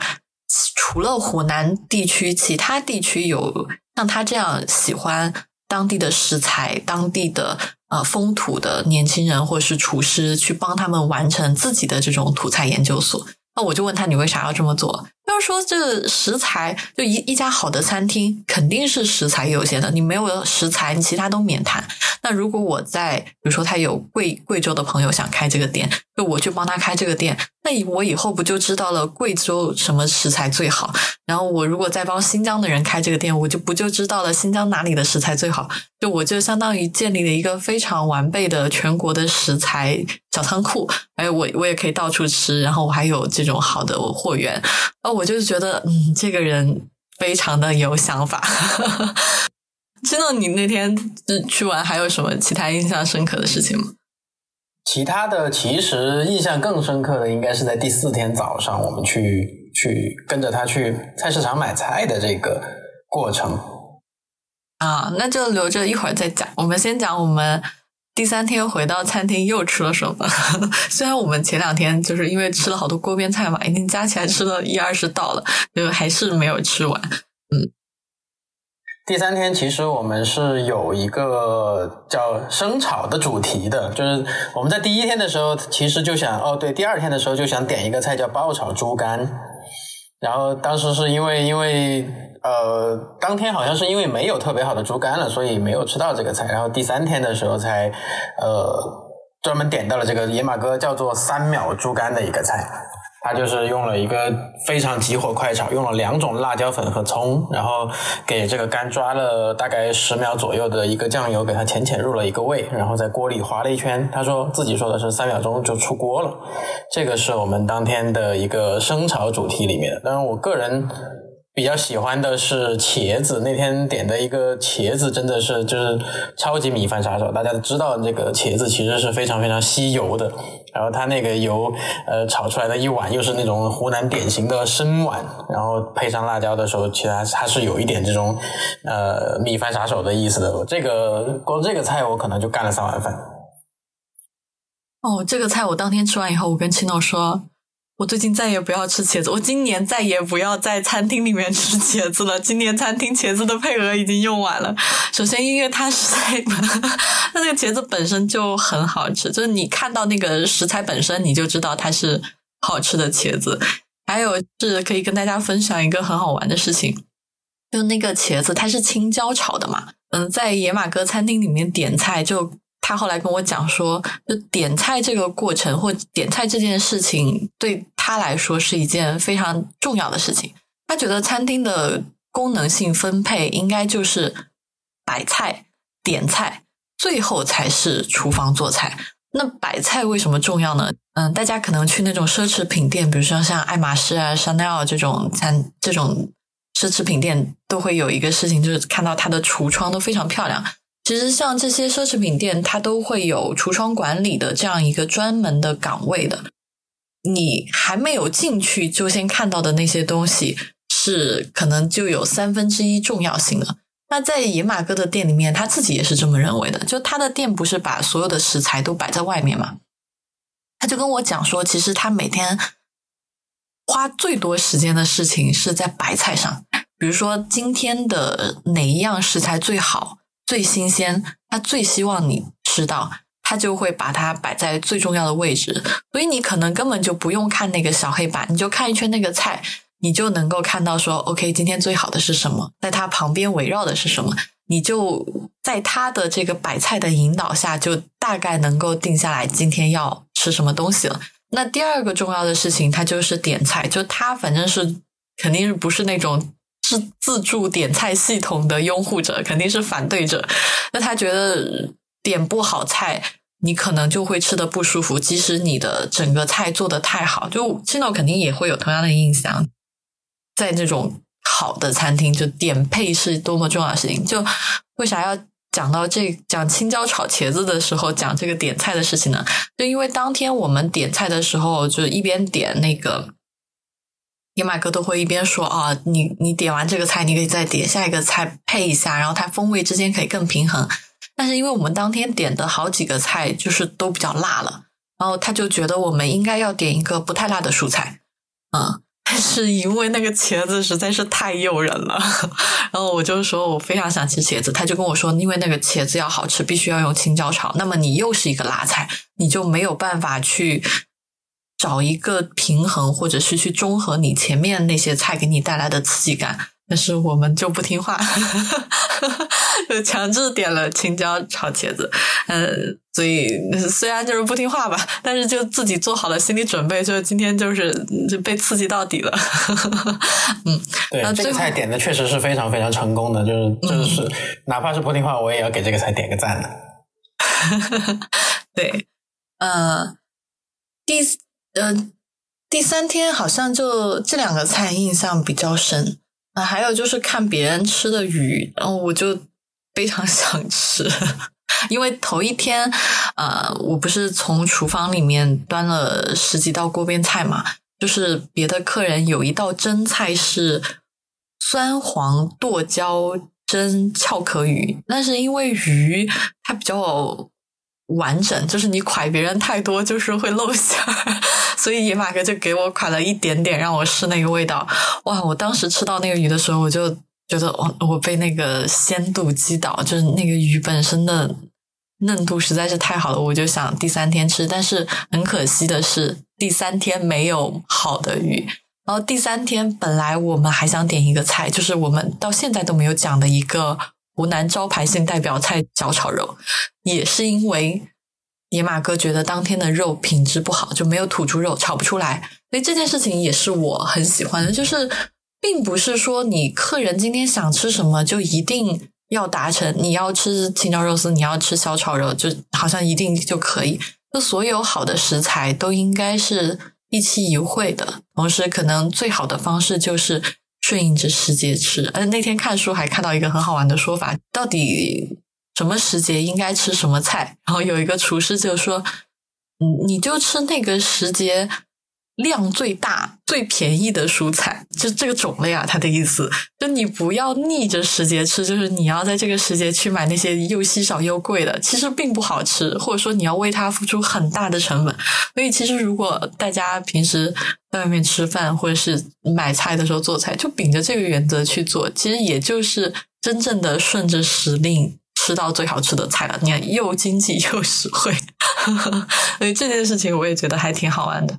呃，第四天我们最后终于吃到了那个小炒肉和必须要讲的这个酸辣椒翘壳鱼，但是因为第四天早上青豆跟他去买菜了，所以青豆可以讲一下你们去菜场买菜好玩的事情。是那个那天早上买菜确实是令人印象还挺深刻的。我们是当时早上大概。四点半五点钟这个区间，然后到了野马哥住的地方跟他会合，然后他开着我们呃带着我们开车直接去的衡阳，应该是很靠近衡山的一个呃农业集市了，因为当天刚好又是逢五的大集，所以他在那边去应该能够采买到一些呃平常就是。更偏远的山村里，在那个地方聚集能收到的一些好食材。然后我们我印象特别深刻的是，他的买菜的进程是两步在同时进行，就是他自己在菜市场上自己在扫货，然后挨个挨个的去选选他的想要的货，同时他还在打电话，他在给他的各种已经建立了这种交易关系的供货商，就直接打电话说我的车。已经停在哪个哪个位置了？你去把你的什么什么东西给我送到车的位置上去。他其实有点像，突然现在想起来，很像那个谍影重重的电影，就是我在后面跟着他一个第一视角，然后他就在不停的运筹帷幄，然后然后过了一段时间，然后你就发现很多菜，就是他手上提的菜也好，然后包括车里面送的菜也好，就就买完了，它的效率其实是非常高的。菜场大佬。九龙塘扛把子，对，大概大概有一点那个意思，那种紧张感，就是你在身临其境的时候是会感受到的，因为他自己也是一个讲究效率的人，就是他会要求说，我今天买东西，就是平常他跟他的助手买菜的时候，他是不负责给钱的部分，他只负责挑，他后面有个助手专门去负责给钱。当天是因为呃助手没有去，是因为我和另外一个朋友一起跟车了嘛，所以就是他又买又要付钱，他就觉得会相对拖慢了他的速度。嗯，那天 Chino 跟野马哥从菜市场背回来了一月食材，哇，那简直是 此行的高潮之一吧！就是，对，就是家常豆腐。因为我当时过于激动，因为我一个朋友最近也去吃了嘛，然后他也去吃了那个豆腐，然后我就说：“哦，你也去吃了？”然后他就说：“对啊，那个豆腐真是一秒抖十下。”对我对那个豆腐印象很深的是，因为它是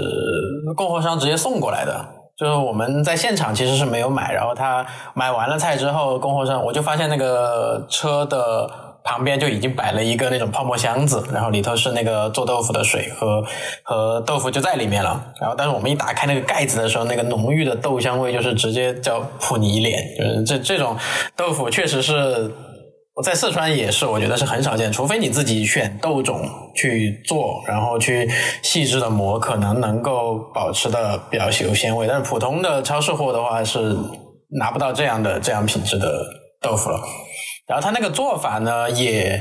呃，如果用四川的做法来说，它其实就是一个很家常的做法。它把我们四川是煎那种干的豆腐片儿，然后把它煎成我们叫两面黄，然后再配上一点呃。蒜苗啊，或者是一些豆瓣啊这样的配炒，炒一个味道出来。但是它是这种鲜鲜的端端端的豆腐，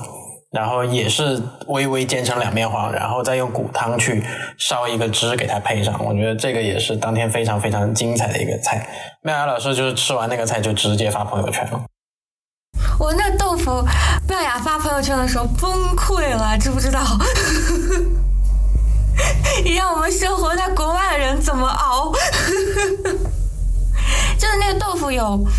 他发的是一段视频，所以他那个豆腐其实是一个，就是像那个真正的意大利 panna cotta 一样，那个咚咚的那个晃晃悠的那个感觉，就是。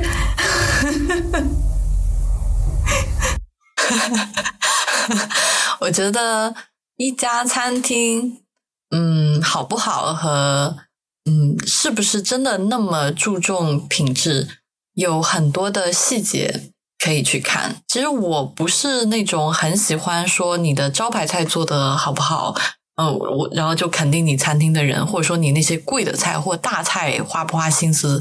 再去肯定你的人。我其实自己更喜欢看这种不重要的小菜。它也不贵，这一道豆腐能多少钱呢？对不对？嗯，但是你在一道既不贵，然后又看起来非常普通的一道菜上花这么多功夫，首先你找到的这个食材就绝了。还有就是家常豆腐，其实四川也很多这种做法，就是煎一煎，然后就嘟嘟嘟煮嘛。嗯嗯，基本上可能稍微有点追求的会放点五花肉进去，增加一点猪油的香，那就已经差不多了。然后这提鲜就靠点鸡精，靠点味精，就就这样。但是在野马哥的店里面，他是真的用了鸡汤底去煮这个豆腐，你上来就能看到那个浓白色的汤头，然后又带着那个煎过豆腐的那种黄油，哇，实在是太美妙了。所以这道菜也是强烈推荐大家一定要去试。那最后一道菜，所有人都吃过的小炒肉吧？可能全中国人都吃过小炒肉。但是，嗯，我觉得我之前在外地吃过的小炒肉，可能跟大家都一样，青椒炒肉。最后成菜是比较偏嗯油多一点的这种菜式，就没有什么汁水，然后可能就是落的猪猪肉会稍微有一点肥瘦在。有一些用五花肉，有一些会用呃猪前肩肉带一点肥肉的部分，但是都会有这个猪肥肉的地方，让它去增加这个油脂的香气，都是这样的。但是在野马哥的店里，小炒肉完全不长这样。嗯，首先野马哥的店里面小炒肉有两种，一种就是大家呃比较熟悉的炒制的方式，就叫生炒小炒肉，就直接落油。然后去炒这个翻炒青椒和猪肉，还有第二种方式，它叫生焖小炒肉。那什么叫生焖呢？就是你在生炒之后，可能但他店里是加一点高汤啊，去稍微嘟嘟个几分钟，因为时间又不能太长，因为你时间长了，那个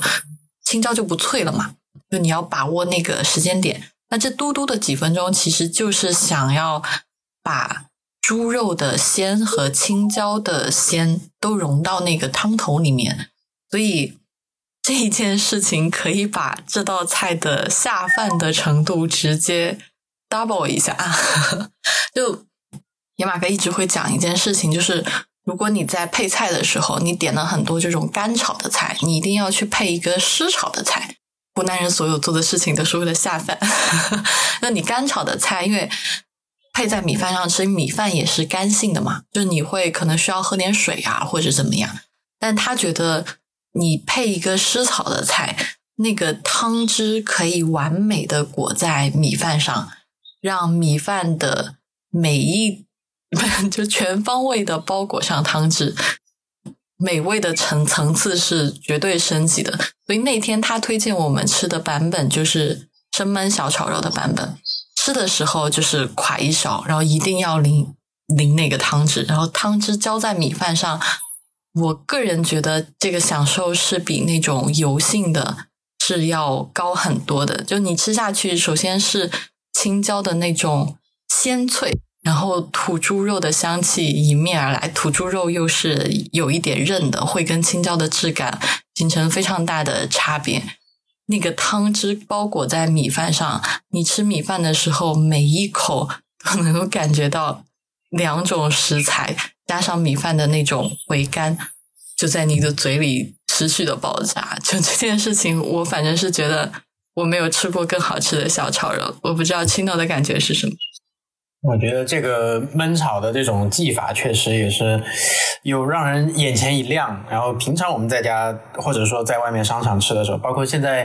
呃有一个很著名的品牌叫费大厨，然后它也是以辣椒炒肉出名的，但但还是相对更平庸一点吧。这个焖炒有点点睛之笔，就就就我觉得特别重要的一点就是它的那个汤汁。这个这个融合度其实是非常高的，是我觉得我个人也很喜欢的一道菜。然后还有另外一个印象很深的菜就是壳壳鱼，那壳壳鱼也是湘江里面算是非常顶级的河鲜了吧，或者是江鲜。那条鱼送来的时候，我看到了，就我真的就是只能用“漂亮”这两个字来形容。那你看到那个鱼，你就知道它绝对不会不好吃。那个那条鱼长得就是一身银色的鱼鳞，那个鱼鳞的亮片是很有光泽的，就几乎不带任何的淤泥。然后它鱼鳍的部分是透着那种淡淡的粉红色的光泽，就真真的是那种美人鱼的感觉，鱼中美少女。嗯，在城市里面买过菜会知道，就是那种运动很少的鱼的鱼腩其实是不好吃的，因为它肚子上会有一层肥油。那它这条鱼，因为它是江里长大的嘛，就是即使它已经很大了，嗯，鱼腩肉已经比较肥厚了，但是它一点多余的油脂都没有，你咬下去就是二十以下那种吗？二十对呀？对不对？可以，可以，可以，嗯。然后轻轻一抿，那个鱼肉就在你嘴巴里面化开，然后混着那个。辣椒的那种发酵和微微酸的一个感受，哇！我觉得那个实在是太好吃了。那对于这家店的菜介绍就介绍到这里。嗯，吃了四天，就是青豆，你这家对这家餐厅整体的感受是什么？我觉得有一个很重要的感觉，就是我以前听过一个说法，叫做湖南人用辣椒很高雅。就是它的这种呃，把随心所欲的把各种辣椒进行了一个拼配的使用，它是其实我我感觉到的是一种就是用辣椒的自由，就它是真正的在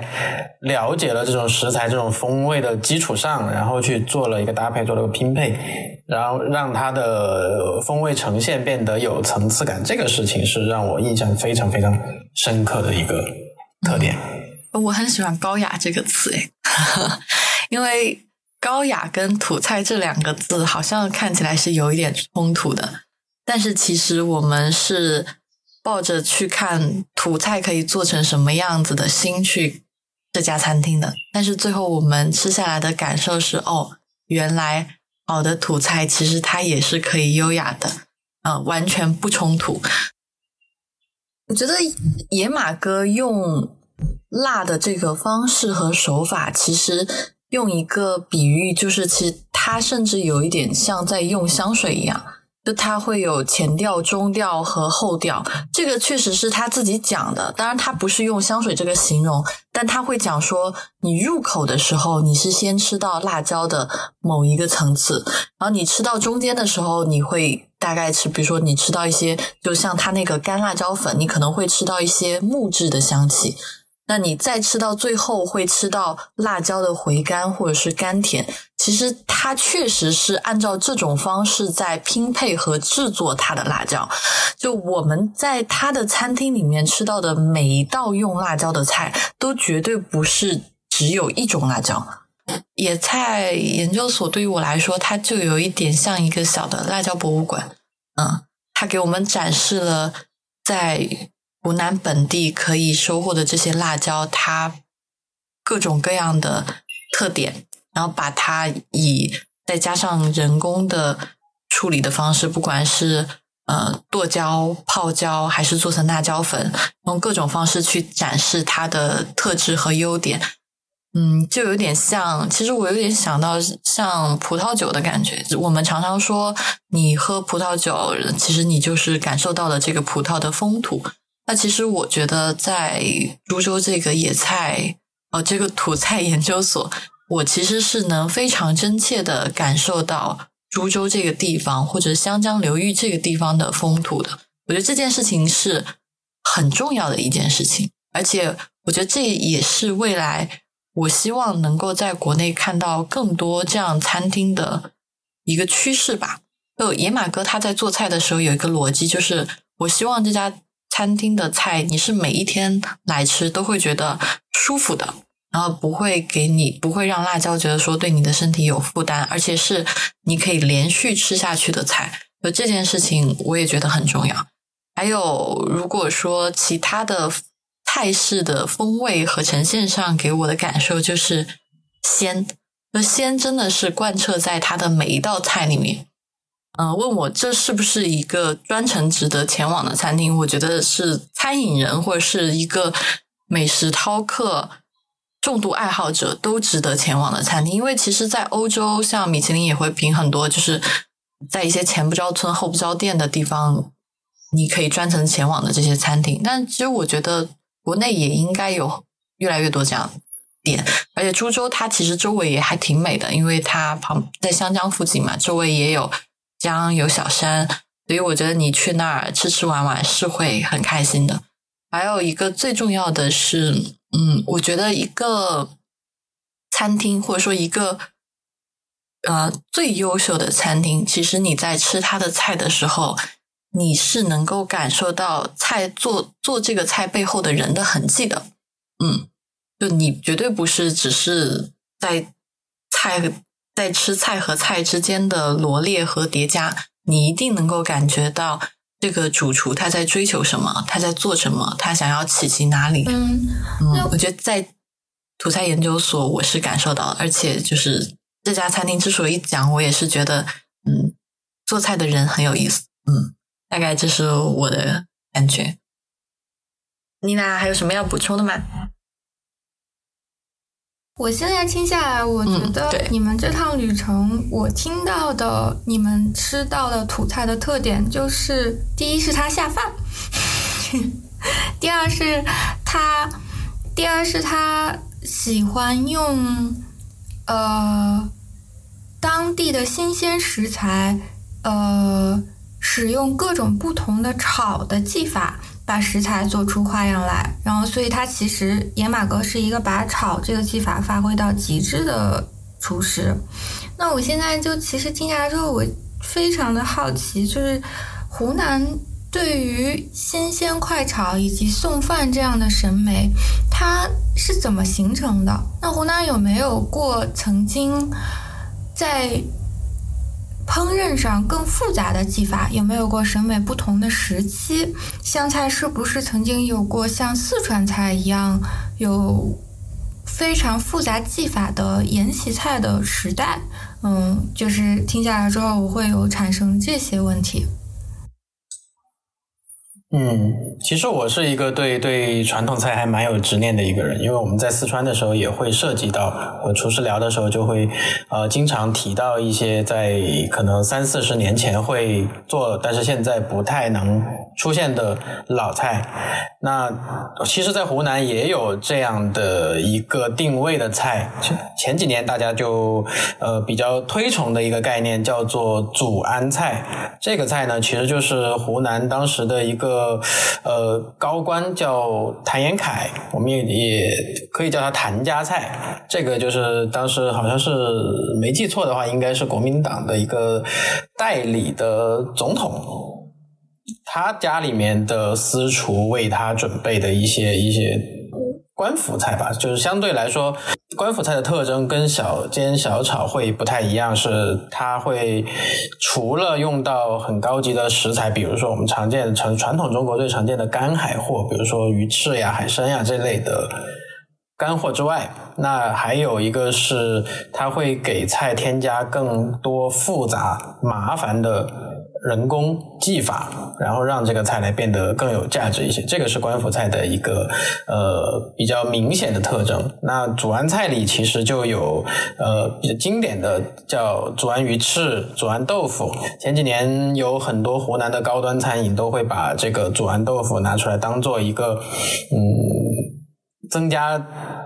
价值的这样的一个菜。对，它是非常非常呃传统的官府菜。那祖安豆腐其实制法也相对比较复杂一点，它会，它有你对比起来看，它会像四川的开水白菜，它会把一些很便宜的食材用很复杂的技法，比如说呃用鸡汤去煨这个豆腐，然后用一些很复杂的包括口蘑什么的做成汤，然后搭配着豆腐一起吃。你你在表面上可能看不到它有很珍贵的价值，但实际上它需要耗费的东西是很多的。这个就是一个湖南的高端宴席菜的一个。状态吧，我我很好奇的是这个部分，因为呃，现在在市场上看，确实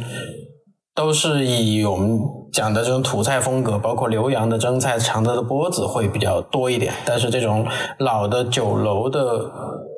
呃沿袭菜或者酒楼菜，就确实不太好找了。嗯，就是我在看那个祖安菜的一个菜单啊，就比如说它有一个菜单叫乳猪鱼翅喜，然后它有四个冷菜、四个热菜、八个大菜。然后还有叫席面菜、四随菜，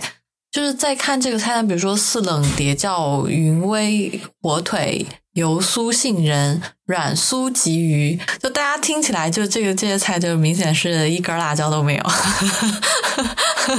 而且它是下酒菜，它不是下饭菜。嗯，我觉得这是。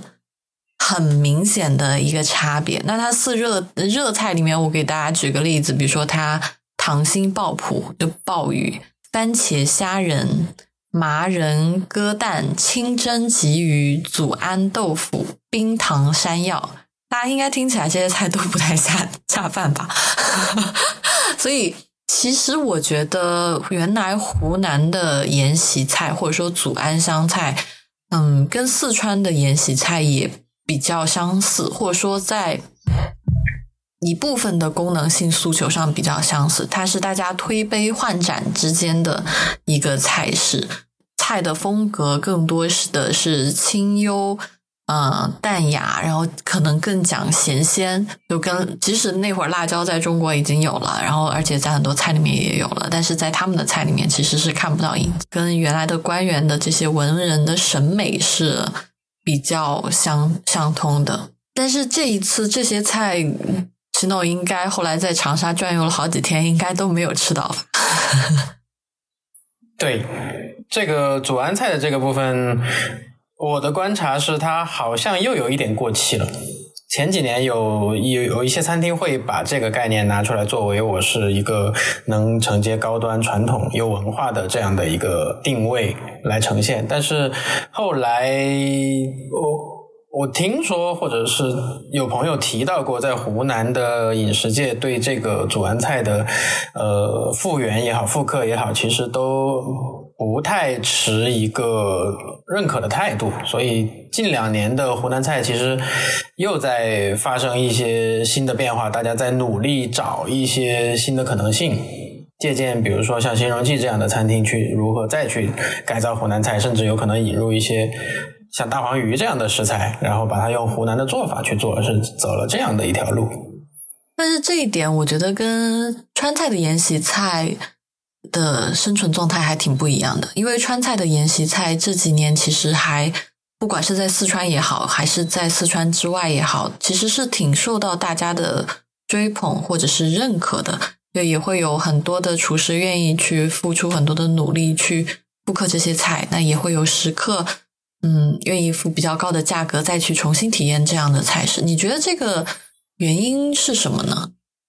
原因是什么？我会觉得。可能是因为四川本身的饮食文化足够能量也足够大，就是大家在复刻传统，或者说我们我近期比较喜欢提的一个词叫怀旧，就是大家对这种怀旧的情绪是声场是相对比较大一点的，所以有有有了这样的声场呼吁说我们要去吃一些传统的东西，当然就会有这样的人来提供这样的需求。但湖南好像我没有觉得说有一群像呃比较有能量的 KOL 也好，或者是呃顶尖的人也好，去关注到这一块的食物的呈现。还有你刚才讲那个，这是我直接能想到的一个原因。上面融合了各个阶层的那个需求，我觉得也是一个原因。嗯，是这个是我自己猜测的一个原因，是因为在四川我们讲沿袭菜的时候，它是有一个特指的，它是指了这样一个一个一个范式吧，我可以这么这么去解释它，就是我们在讲沿袭菜的时候，会有一套特定的逻辑，怎么样去安排这个菜单，从凉菜开始到。呃，中间的几个硬菜就是展现价值的这几个菜，然后到来大家去共同欣赏的这种起呃撑起场面的柱子菜，然后再到最后大家没有吃饱饭的这样一个呃再小炒一点像麻婆豆腐、回锅肉这样的一个肥饭菜，它这几个菜单它是菜单是相对比较完整的呈现了各个阶层的需求的，所以这个是我在想。会不会有这样的问题？就是因为，呃，因为因为在湖南，它的这种官府菜的需求相对比较单一，可能没有那么多的杂糅或者是演变，它就变成了一个很相对固化的东西，而不像四川有，因为有这么多的好的厨师，这么多餐厅在进行竞竞争，然后不断的优化迭代，变成了一个更通俗的、更普世的这样的一个菜单形态。所以它会有这种断档的现象出现，就是家里做的跟酒楼做的好像是两套东西。但在四川呢，在家里如果努努力要做一点酒楼的东西，也是还能做的。比如说，呃，炸一条鱼啊，这个就不是太麻烦的，就就努努力还是能做的。嗯，所以我觉得四川的沿袭菜其实它在菜式的设定上，它更包容它。而且它更有延展性，社会各个阶层的代表性的食物都能够被纳入沿袭菜的这菜单里面，而且它的起承变化也更多，不管是在呃菜式的搭配上，还有风味的调配上，其实都是更富于变化的。比如说你刚刚像回锅肉啊、麻婆豆腐啊，都是可以进入到沿袭菜的，就它可能会放到后半段，可能相比起来，就他确实自己有。更多的生命力，而像祖安香菜这这一类的，我爱形容他们叫官府菜吧，或者说这种高级知识分子或者是文化精英菜，就他们的素，就是他们在排菜的时候，就这个菜单本身的风格其实和味道的味型的表现能力是比较单一的。当这些社会阶层发生变化以后，这个菜单本身它就失去了。适应这个时代变化的能力，那它慢慢的确实就会被淘汰，因为社会阶层变了嘛。很多时候，我们吃什么和我们不吃什么，其实背后可能还会有一个社会阶层流动的这样的一个事情，而且不同社会阶层的这个口味也会在反向着去影响这件事情。我说湘菜它最早兴起来，像曾国藩这些湘军起来，把更多的湘菜带到。全国各个地方，然后祖安湘菜可能他跟着这些国民党的军队，然后又又有国民党的人有更多的机会可能去吃这个。但是到我们国家，可能我们现在更熟悉的湘菜里面是毛家菜啊，就是这这个是在湘菜的食谱里面大家写进去的啊，经常看到的毛氏红烧肉啊，就这些菜式都是其中的一些代表性的菜式。所以我觉得。领导阶层，或者说，嗯，社会社会精英阶层的一些口味的喜好和偏好，确实是会自上而下的影响一个菜系的发展和壮大的。其实刚才妙雅老师说的这一段，它是一个就是在全世界都能找到这样对应的一种案例的。例子，我记得我我印象很深的是，当时有一本书叫《美食与文明》，里面他提到了一个事情，就是说全是全人类的这种饮食，它都有三三个底层逻辑，其中的一个就是说饮食是具有阶级性的，就是你在什么样的一个。呃，社会阶层里面你会吃什么样的食物？这个是在所有的人类文明里面都是存在的。所以，我们我印象比较深的也是当时是在中国有一个有一个民谣，他讲的就蛮有意思。他说是呃叫城中谣哈，就说是他说的是叫城中好高髻，四方高一尺，就是说城里的人喜欢呃梳这种比较高的头发的时候，就是这乡下的人可能就是城周边的人，他就要把头发梳到一尺，就是他在模。模仿这种上层的这种行为偏好，以表示他可能就是从某些行为上他已经变成了一个上层人士了。其实这个在饮食中有一个非常经典的例子，就是鱼子酱。鱼子酱它其实最早是一个俄罗斯的农民的食物，然后最后是因为呃俄罗斯的。某一任的沙皇是发现这个东西，呃，能够带来很多外汇，然后他就使劲的在宫廷菜里面推推荐啊推崇使用鱼子酱，然后正因为这个事情，当时俄罗斯跟法国在战争之后。这个鱼子酱就会被法国人认为是俄罗斯宫廷里面非常高级的一种菜，进而才进到法国人里面，觉得法国人会认为它是一个很高级的东西。这背后其实是有一个呃阶层的推动，然后让它变得高级的，然后最后是流传到世界上，世界上就觉得法国菜是高级的，然后大家就会觉得这个鱼子酱。变得高级了，这就是它的一个我们叫阶级跃迁的这样的一个过程，就是它是都存在的。我觉得在回到官府菜的这个概念里面，确实也是这样的，人们都有这个动机去去去吃，去想要尝试一下官府菜，然后呃，但也未必能吃到。但是有的时候有些菜是因为官府它的。实用，然后外面会有人想要去模仿它，以表示我自己好像吃的也跟上层人士也一样了，我也就变成上层人士了，大概就是这样的一个逻辑。我觉得是当时《美食与文明》这本书里头写的，确实还是蛮精彩的，讲到讲到很核心的点了。